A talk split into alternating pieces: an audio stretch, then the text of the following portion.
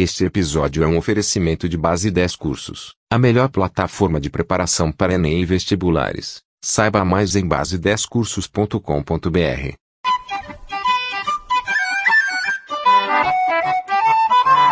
It's the dream.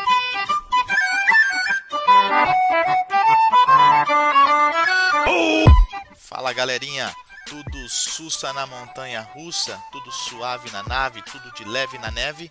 Pessoal, hoje, história geral, vamos conversar um pouquinho sobre o período napoleônico.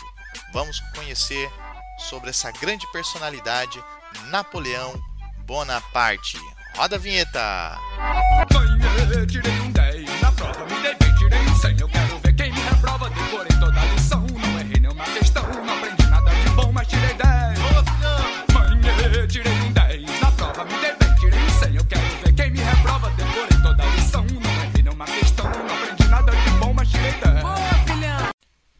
Então, pessoal, hoje nós vamos conversar sobre Napoleão Bonaparte, tá? A era ou período napoleônico, que vai aí basicamente de 1799 a 1815.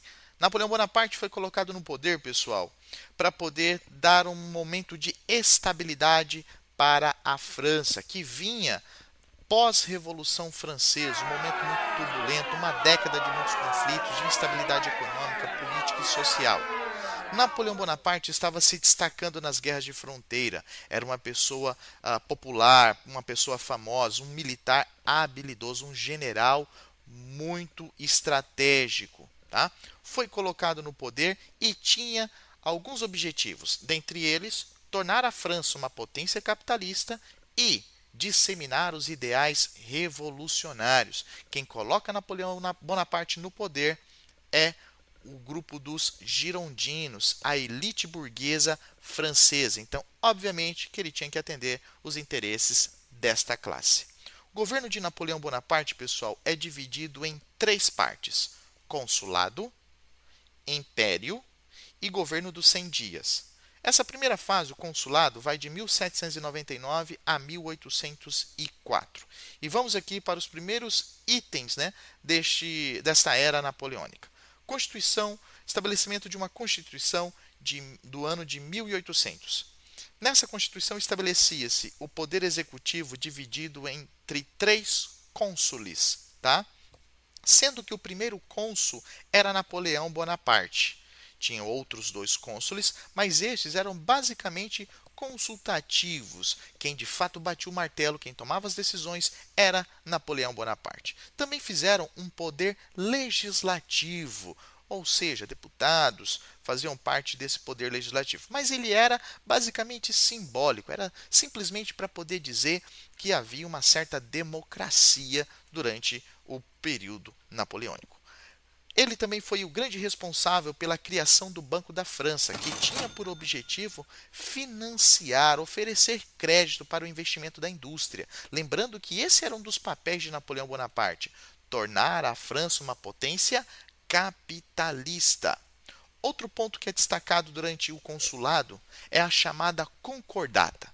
Sabemos muito bem que durante a Revolução Francesa, membros do clero foram alvo dos revolucionários. A concordata era basicamente uma tentativa de reaproximação entre o Estado e a Igreja, mas uma reaproximação não no sentido de que a Igreja vai ter interferência do Estado, é justamente pelo contrário, é o Estado que vai controlar a Igreja e estabelecer um momento de paz entre essas duas instituições. Tá? Essa concordata vai ser assinada por Napoleão Bonaparte e o Papa Pio VII. Logo depois, nós temos uma nova Constituição, a Constituição de 1802, que estabelecia Napoleão Bonaparte como um cônsul vitalício, ou seja, ficaria no poder até o fim de sua vida e também podia nomear o seu sucessor. Olha aí, pessoal, muito parecido com uma monarquia, algo que foi derrubado pela Revolução Francesa, mas que agora estava renascendo com Napoleão Bonaparte de uma forma disfarçada. Tá? Outro grande feito durante o consulado foi o Código Civil, em 1804, também conhecido como Código Napoleônico. Ah, e vale dizer que alguns elementos desse Código Civil ainda vigoram no território francês. Neste código, resumidamente, abolia os direitos feudais, separava a igreja do Estado, defendia os princípios do liberalismo, proibia greves, estabelecia os, os trabalhadores como submissos aos seus patrões e subordinação da mulher ao homem. Como, ao homem. Como assim, professor? A mulher já era subordinada ao homem moralmente. Pois é, agora legalmente. Quando menina, subordinada ao pai. Quando mulher, casada, subordinada ao marido. Pois é, as mulheres sofreram muito e, na verdade, ainda sofrem bastante, infelizmente. Além disso, Napoleão Bonaparte promoveu acordos de paz com a Inglaterra e com a Rússia, mas vale dizer, esse, esses acordos foram temporários, depois a guerra, beleza?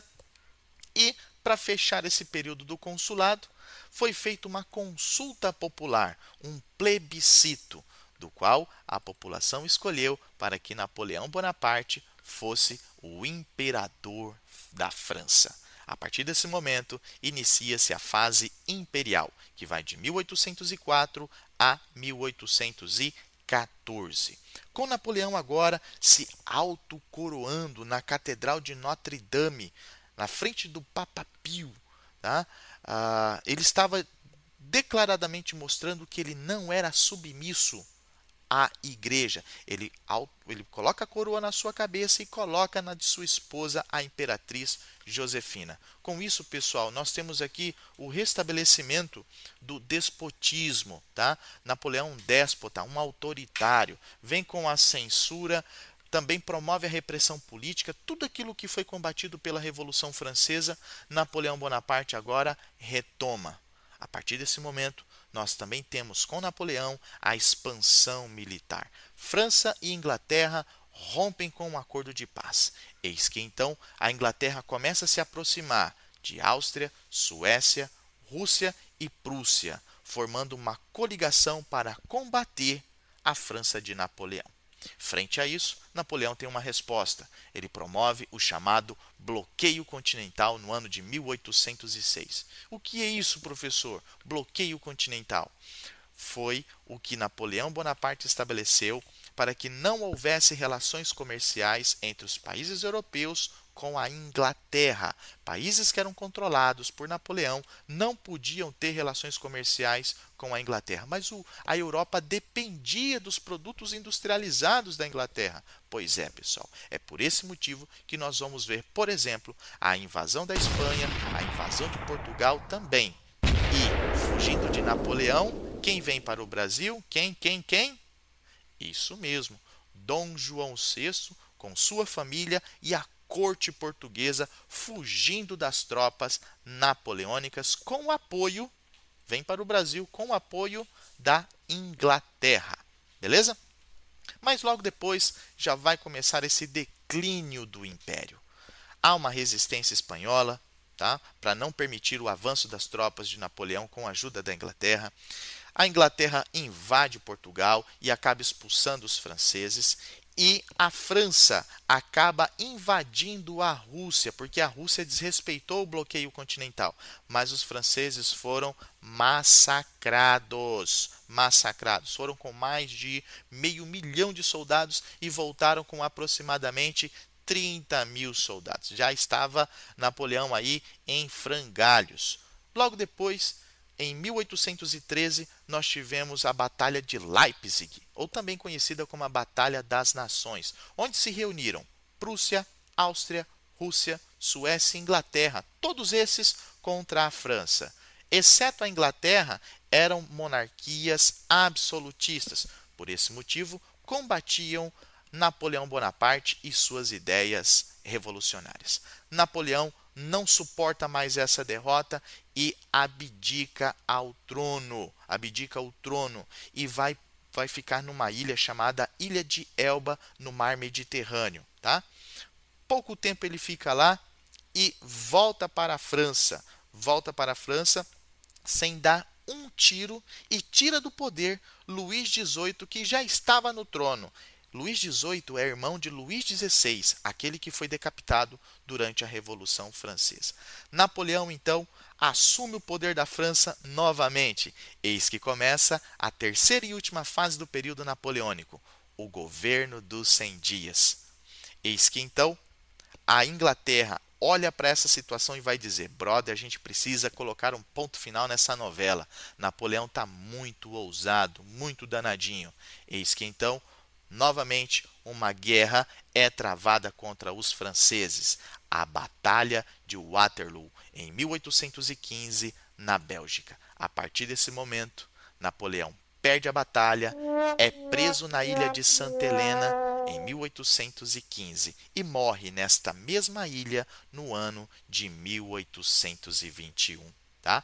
Deixo para vocês aqui como curiosidade, pesquisem aí no Google onde fica a ilha de Santa Helena. Vocês verão que é impossível a fuga de Napoleão Bonaparte. Crianças, um beijão no coração de vocês, até a próxima e fiquem com a vinhetinha. Falou!